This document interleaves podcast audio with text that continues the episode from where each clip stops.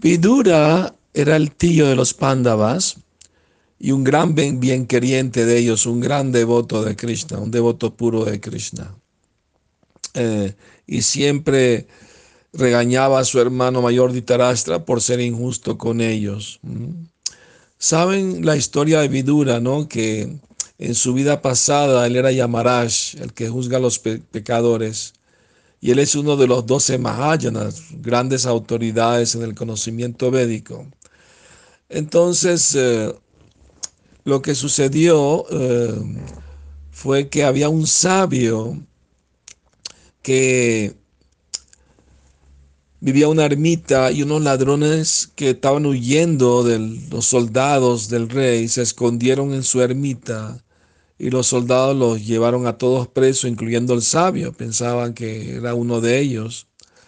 Y el castigo era atravesarlos por una lanza. Y cuando iban a atravesar el sabio, el rey lo reconoció, dijo, paren, paren.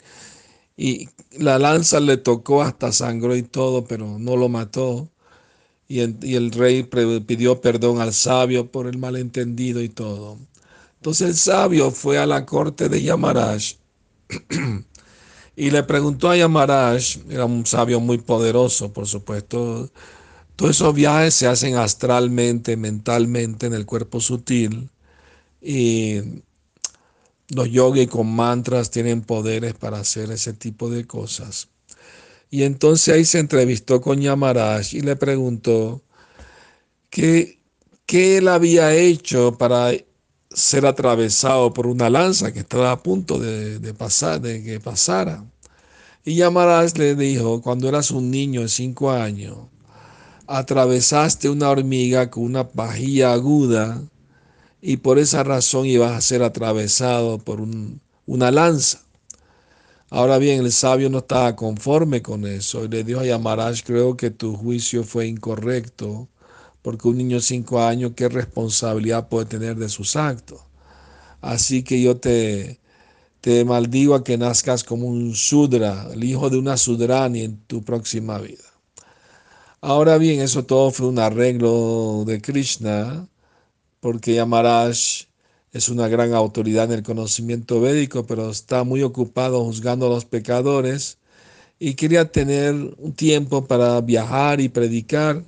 Entonces se le dio la oportunidad a través de ese pasatiempo de ser supuestamente maldecido, ¿no?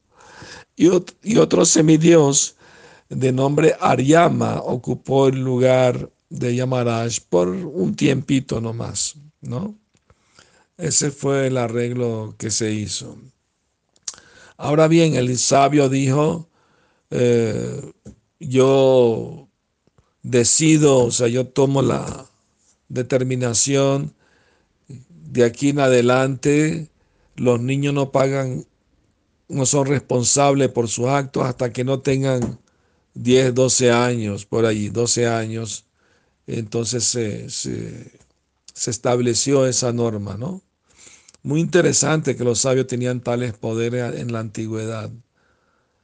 Entonces, bueno, y Vidura ayudó mucho a los pándavas eh, cuando los Kauravas, los Kurus, le ofrecieron ir a una casa veraniega de vacaciones, pero Vidura tenía espías en el palacio y sabía que era un un ardid para matar a sus sobrinos, los pándavas, mandándolos una, una casa que iba a ser pintada por laca e incendiada en medio de la noche para matarlos allí y quemarlos vivos.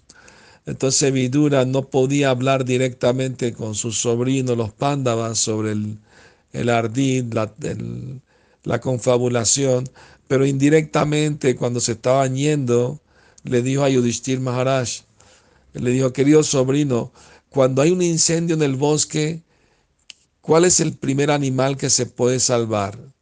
Y Yudhishthir Maharaj, ah, el topo, porque puede hacer un, túnel bajo la tierra y se escapa del incendio del bosque. Ah, muy, muy inteligente, muy, muy correcto eso.